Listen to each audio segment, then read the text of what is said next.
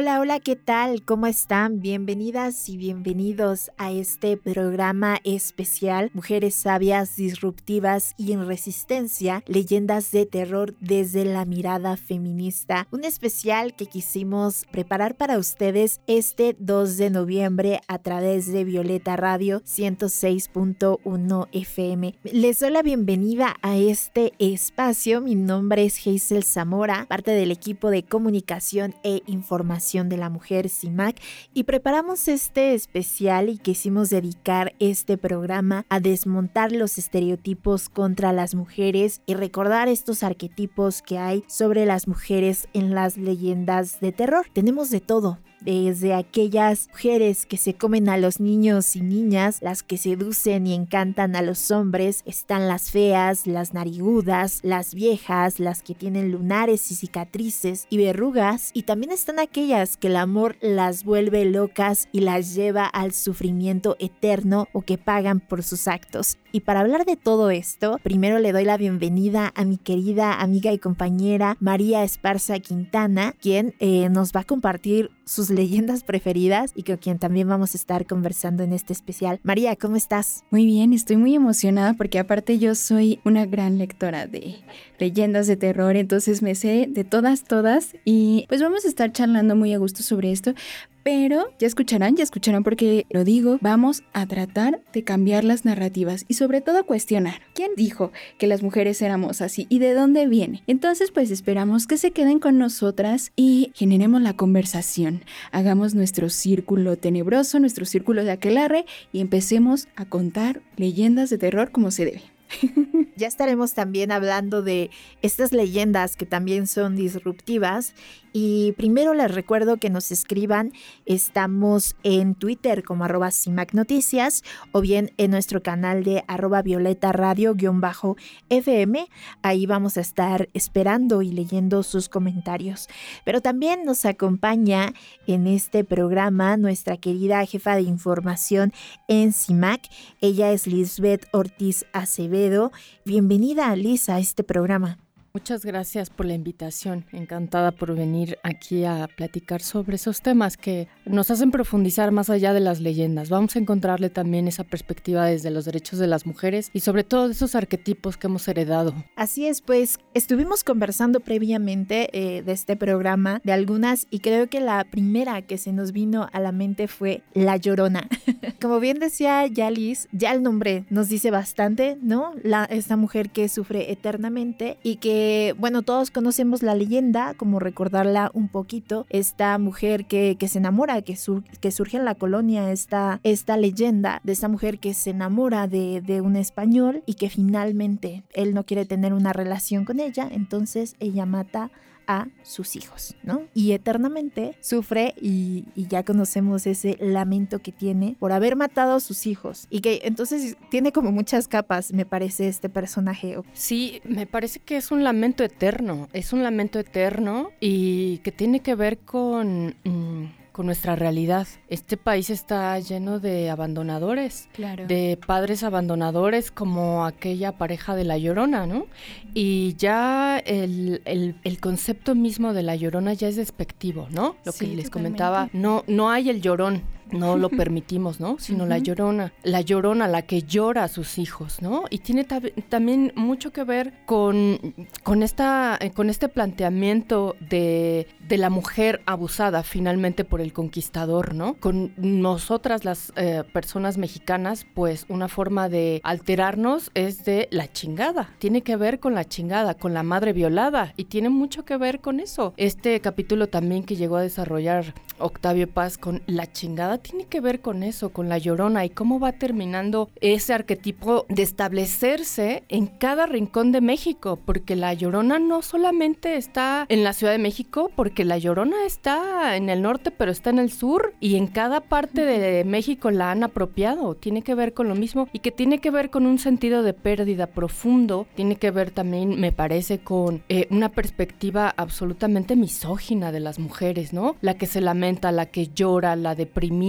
¿no? La triste y que además es la responsable. La que se queda es la responsable históricamente es la que estuvo, la llorona. Sí, fíjate que a mí me recuerda mucho como esta esencia, como este tipo de advertencia hacia otras mujeres, ¿no? O sea, como tú como madre tienes que ser una madre abnegada, pero aparte tienes que soportar la ausencia de tu pareja, ¿no? Tienes que soportar el hecho de tener cuidados con tus hijos a solas, ¿no? Y, toda esta índole que a mí me molesta un poco de la locura de las mujeres, ¿no? Nos volvemos locas. Nosotras, las mujeres siempre en las historias nos volvemos locas, nos desquiciamos, hacemos todo, ¿no? Pero eh, nunca he recordado o no tengo en la memoria una leyenda en donde un hombre esté al borde de la cólera, ¿no? Así, loco, fuera de sí, por amor, por eh, abandono, porque justo eh, vive y atraviesa violencias como de esta índole, como dijimos, ¿no? Como la llorona. Y creo que tienes un punto muy válido. Al final pienso que es tanta esta representación y aparte las mujeres han sido violentadas de esta forma una y otra vez que la llorona existe no solamente en un punto, ¿no? No es la llorona de Durango, es la llorona que está en todo México. Porque al final eh, hay una problemática de ausencia, de abandono del hombre hacia la familia. Sí, me, parece que el imaginario colectivo a través de estas leyendas que hemos ido heredando, eh, sí tienen un componente profundamente misógino, profundamente doloroso hacia las mujeres. Sí, eh, las que perdemos la cabeza por el amor, pues somos nosotras. ¿Por qué? Porque las mujeres nos han mirado como seres que siempre estamos dispuestas al amor, en todo momento. Y el que se tiene que decidir es él no nosotras. Entonces somos inertes a sus decisiones, ¿no? Así parece. Y parece que podríamos darle un nuevo sentido a esta llorona. Podríamos darle un nuevo sentido al llorón también, ¿no? claro, y que como dice, el, el, amor que nos vuelve locas, ¿no? Que nos lleva a hacer cosas irracionales, en este caso como fue matar a sus hijos. Y que ahí viene también la mala madre. O sea, me parece que la llorona tiene de todo, ¿no? Amor romántico. Varios sí, Y que además ahora sufre y, paga las consecuencias de, sus actos eternamente la justicia sobre, sobre ella y que es sino estar eternamente tristes. Sufriendo. Sufriendo. Sufriendo por la eternidad. Claro, qué fuerte.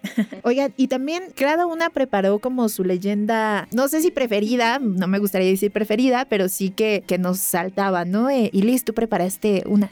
Sí, bueno, hace algún tiempo estuve dando algunas pláticas que me atravesaban el, alma, el cuerpo, las tradiciones y tenía que ver pues con este monolito que conocemos de la diosa Coyoshaustli. Esta diosa, este monolito circular que conocemos que se ha trascendido, que, que es estaba en lo que era la antigua Tenochtitlan, pero que ahora se encuentra en el Templo Mayor, pesa más de 8 toneladas. Con facilidad se puede ver en relieve a una diosa desmembrada y se le, se le ha trascendido como ese estereotipo, de ese arquetipo, la diosa desmembrada. Y me parece que es remitirnos como un poco al inframundo, a este inframundo del antiguo México Tenochtitlan, pero además eso ha trascendido, la Coyosaustli ha trascendido, a mí me parece, como una iconografía muy fuerte del primer feminicidio ahí eh, que deja huella a lo largo de la historia. Yo me imagino la potencia que debió de tener un monolito de 8 toneladas de peso y que estuviera en el centro de la, de la antigua México Tenochtitlan, donde vieras la representación de una mujer desmembrada, no solamente desmembrada, sino arrojada, ¿no? De un cerro por su hermano, quien la asesina y la representación gráfica que se queda de aquella escena es, es absolutamente potente. Si hoy observamos nuestra realidad feminicida, volteamos la mirada y miramos un monolito que estaba al centro, ¿no? Al centro de la ciudad y ves a un feminicidio todo el tiempo, ¿no? En, en una representación gráfica, pues trasciende en el tiempo, ¿no?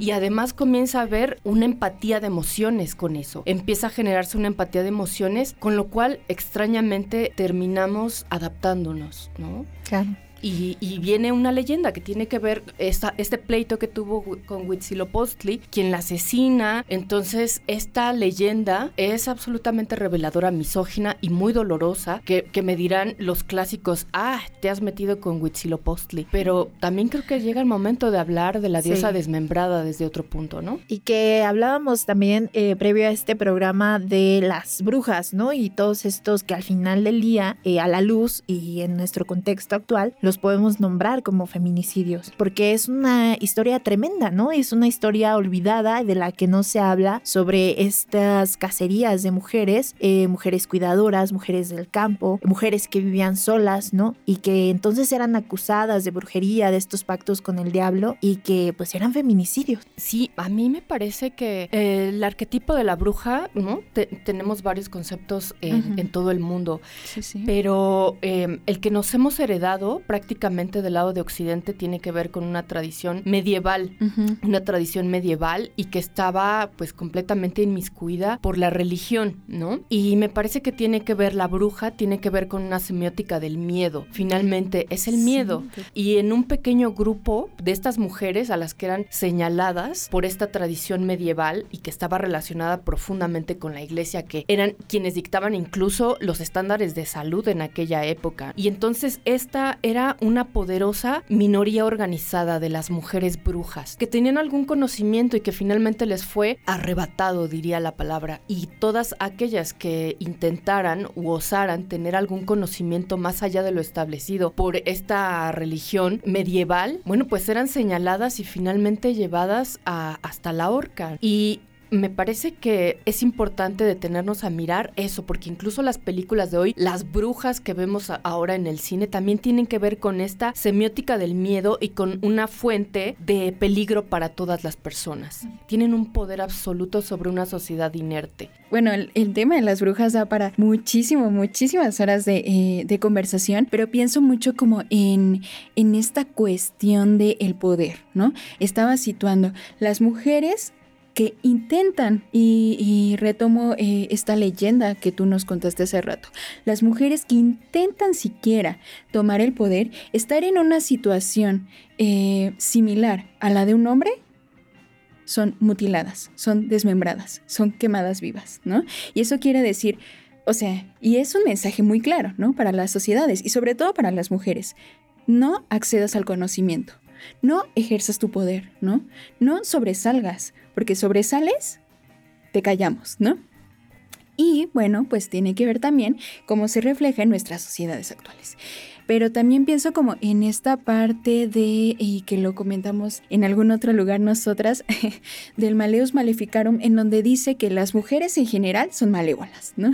son fuente de eh, discusión, de envidias, de mal de ojo, de bla, bla, bla, y otorga a dos, a dos tipos de mujeres, ¿no? Las mujeres que nos dan miedo, que son eh, mujeres longevas, pero también las mujeres que incitan, Seducen. Las mujeres que seducen y que por eso los hombres caen en pecado. Y entonces ahí estamos nosotras siempre conectadas a cuestiones del infierno. O sea, o somos dadoras de conocimiento y estamos mal, o somos mujeres que abordamos libremente nuestra sexualidad y estamos mal, ¿no? Pero el cuento es, siempre estamos mal. Estamos en los extremos, es decir, o sea, malas siempre somos, ¿no? De, de alguna manera, ¿no? Siempre algo está mal con, con nosotras, Fíjate que yo soy un amante del cine de terror y mm. me gusta muchísimo ver, sobre todo películas donde hay brujas o donde hay mujeres que hacen apariciones, porque cuando tú te das cuenta desde una perspectiva feminista del tema, te das cuenta que son mujeres que fueron ahorcadas, quemadas, ¿no? Como hace un siglo, hace dos siglos en esta casa,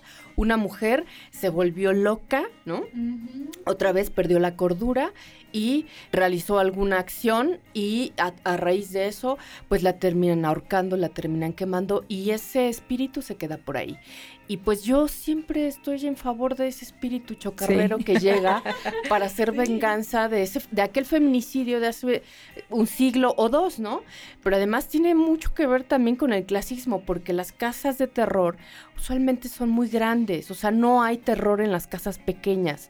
O sea, tienen que ser, ¿no? Casas muy, muy grandes donde rechina afortunadamente una parte arriba, una parte abajo, donde hay un espacio enorme. Entonces, yo nunca he visto una película donde espanten, donde asusten, donde haya una venganza de una bruja, de una mujer que hayan quemado hace un siglo en una pequeña covacha.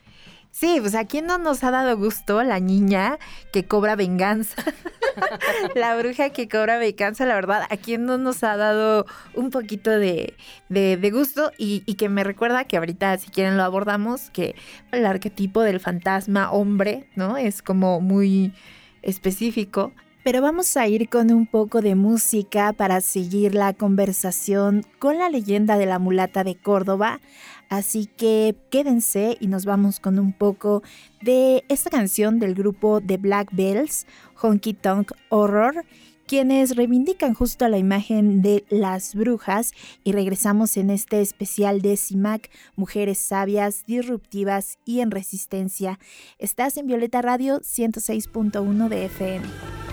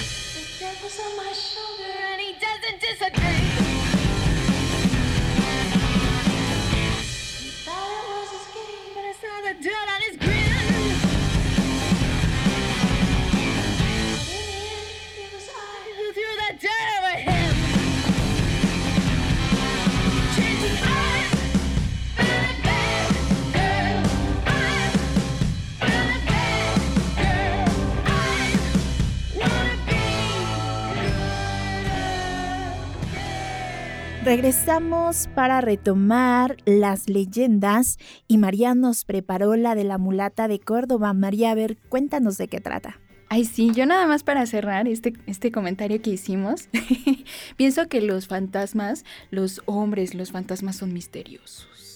Y entonces es como, porque las mujeres es así como, ah, son locas y nos van a matar. Y los otros es como el charro negro, misterioso sobre su caballo, ¿sabes?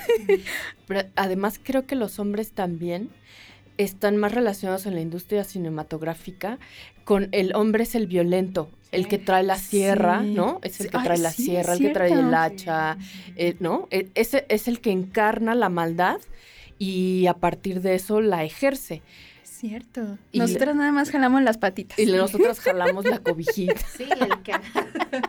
Pero bueno, yo quería cerrar porque a mí me gusta mucho esa leyenda, a mí me gusta mucho Veracruz, con una leyenda eh, sobre las mujeres retomando su posición de mujeres sabias, saliéndose con la suya, como diría Enlis en algún momento sobre las fantasmas.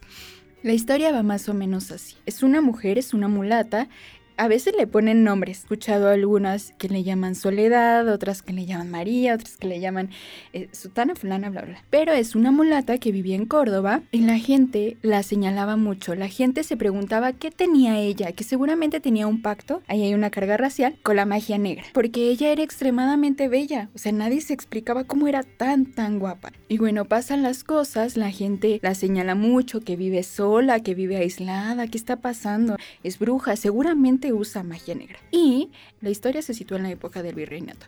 Y la persona que está a cargo del poblado se enamora perdidamente de ella. Y entonces eh, empieza a abordarla. Y bueno, ahí viene la otra parte de la historia en la que, como ella no accede, lo que hace este hombre con una posición de poder, la acusa de brujería, la encarcelan. Sí, tienen un proceso de que es parte de la Inquisición, que es quemarlas vivas. Bruja, ¿qué es? Tenemos que quemarla viva entonces la van a quemar viva al día siguiente de que la encarcelan y ella le pide un trozo de carbón al carcelero. Y pues él se le hace rara la petición, pero como era el último día de la mulata, accede y le, y le, da un trozo de carbón. Entonces ella no solamente era joven, era guapa, sino que era muy inteligente y también tenía muchísimas habilidades y entre ellas el dibujo. Y empieza a dibujar un barco. En las paredes de la cárcel llega el carcelero y le dice, está increíble tu dibujo.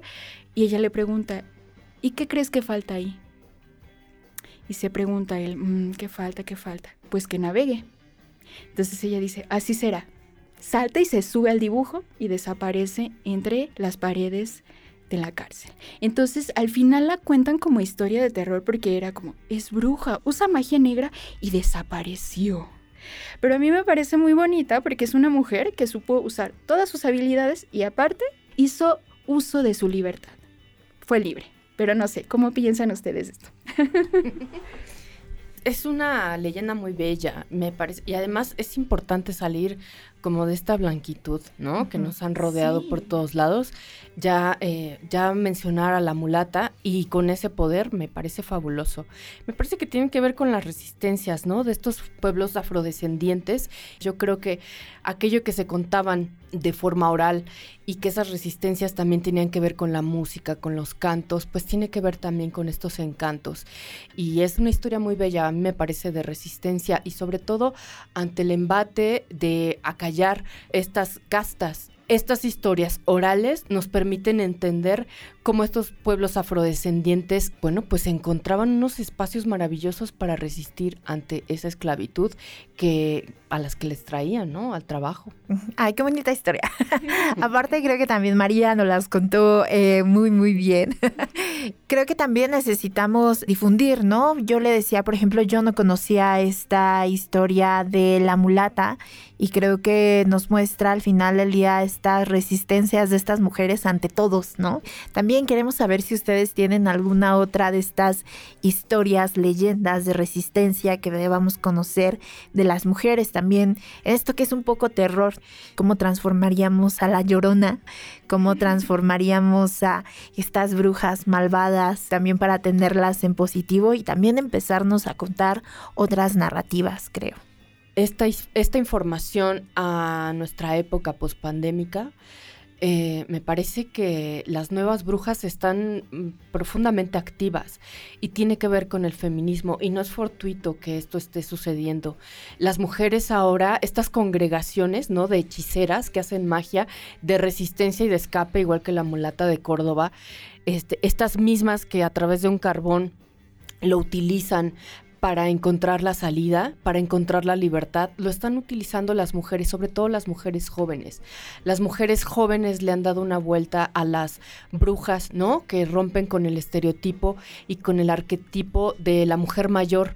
Y hoy se están convocando en aquelarres. Finalmente en redes sociales así son las convocatorias. Son aquelarres y tiene que ver con estas, em, con estos acercamientos de estos grupos de mujeres poderosas que atentan contra el orden establecido. Así es, esta frase potente, ¿no? De somos las nietas de todas las brujas que nunca pudieron quemar. Ahí están, ¿no? Las, las jóvenes que yo creo que con esto nos quedaríamos, que qué potente es justo ver en las marchas, después de una caminata larga del ángel con toda la policía encima, con todo el gas, y literal, ¿no? Que se forma el aquelarre y quemar, quemar todo y usar esto tan negado, ¿no? Que es como eh, la violencia, estas formas de explosión tan negado para las mujeres, que decíamos, o sea, esta violencia que nos es negada. Y es que aparte pienso mucho en las mujeres se juntan y dan miedo. Justo como esta situación me recuerda mucho este aspecto visual de los aquelarres. Mujeres desnudas, disfrutando, gozando y es quién sabe qué están haciendo. Seguramente cosas del demonio, ¿no? Seguramente cosas que están mal porque están juntas. Entonces me gusta mucho al final que pues ahora estamos más juntas que nunca, ¿no? Y damos mucho, mucho miedo. Pues yo me quedo con estas brujas pues pandémicas que han hecho maravillas para este país, han transformado la realidad de México en un par de años. Es eh, el movimiento más grande existente actualmente en México y que ha logrado desestabilizar los estándares, sin duda. Y son precisamente estas mujeres en el aquelarre juntas, ahí, riendo y rompiendo los estereotipos. Y me quedo viendo el cine de terror esperando a las mujeres que vienen de ultratumba a vengar, ¿no? Su quema de hace un siglo. Yo, yo lo miro desde ahí ahora. Y bueno, ya escucharon Alice, ¿no? Hay que seguir consumiendo eh, cine de terror y cambiar estas narrativas, pero ahondando un poco en este tema del cine de terror, de las perspectivas nuevas que se pueden generar a través de él, eh, queríamos compartirles lo último de este programa, que destinamos una sección para las cineastas que han incursionado en el cine terror, justo, y hablar un poco del female gaze. Primero adentrarnos a qué es esto, ¿no? El término se le acuñe a Laura Mulvey, que era una teórica de cine, y en 1975 aproximadamente, ella explicó que en las historias que se crean, o sea, distintas producciones audiovisuales, visuales como ustedes quieran escoger, siempre vienen muy cargadas o muy enraizadas con una perspectiva hetero, pero también con una perspectiva sumamente patriarcal. O sea, ¿qué quiere decir esto? Que los hombres intrínsecamente pues siempre llevan la figura activa de, la situación, ¿no? Que era mucho de lo que comentábamos con Liz sobre quiénes ejercen el poder y qué herramientas tienen para ejercerlo, ¿no? Entonces, esto los hace mantener situaciones y representaciones que son sumamente hegemónicas. Y bueno, en su contrario, no en la otra parte, estamos las mujeres, que como ya lo habíamos mencionado, retomo, mm, mantenemos dinámicas muy pasivas. Y justo para citar un poco lo que nos dice Laura, una frase de ella es que las mujeres son contempladas y mostradas para producir un impacto visual y erótico tan fuerte que puede decirse que ellas connotan para ser mirabilidad. En pocas palabras, eh, nosotras en el mundo de la narrativa somos utilizadas con fines sexuales, ¿no? Para el disfrute de otros y, este otros, pues los hombres, y no como protagonistas, ¿no? Y realizadoras de, pues, nuestros deseos o nuestras metas. Y eh, María nos preparó también algunas películas justo de cine de terror hechas por mujeres que también plantean otras narrativas y que se pueden echar un muy buen maratón esta semana. Sí, por supuesto, aquí no se le antoja tener una maratón de cine de terror. Yo quería hacer hincapié sobre todo en que la mirada femenina aborda temas que nos atraviesan a nosotras. O sea, por ejemplo, está este cine de terror, pero al final las directoras o las guionistas han intentado hablar de cuestiones como eh, el miedo a crecer, ¿no? El miedo al embarazo, la representación de la madre, e-, etcétera, ¿no? Un montón de cosas que son muy controversiales y que a veces justo los hombres no quieren tomar, ¿no? Pero bueno, empecemos con The Babadook, quien la realizó era Jennifer Kent y trata de una madre que su esposo murió y se queda a cargo de su hijo, tiene una crianza en soledad y a mí me parece que más que, como les venía diciendo, más que una historia de terror es eh, replantearse sobre lo difícil que es cuidar a, un, a una persona, ¿no? Sola. Lo difícil que es ser madre y estar en soledad, yo creo desde mi punto de vista que es esto, ¿no? El replantearse la figura como madre. Y bueno, también tengo otra película que se llama Ro.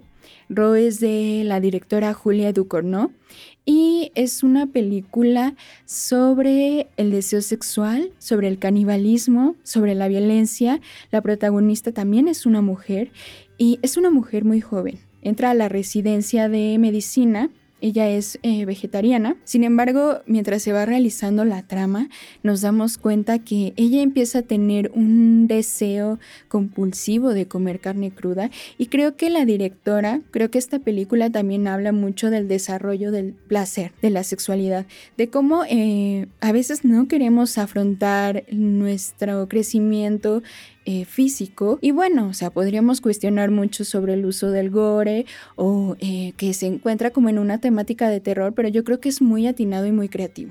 Hablar del de, desarrollo sexual de las mujeres a partir de una posición de, de hablar del miedo, del crecimiento como mujer.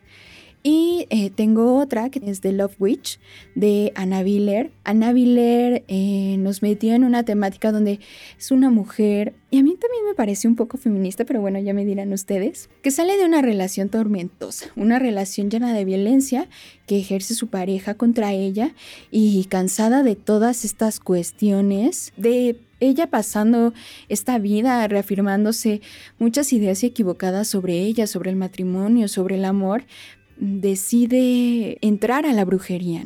Y me parece que The Love Witch habla mucho de utilizar la brujería como liberación. Ya ustedes recordarán lo que hablamos de la mulata de Córdoba. Creo que va mucho por ahí, ¿no? Como em, explorar un poco el feminismo desde la imperfección, pero eh, siempre conscientes de las opresiones que nos rodean y que nos atraviesan. O sea, explicar el comportamiento de las mujeres, eh, pero a partir de que no tenemos que cumplir con las expectativas de nadie, ¿no?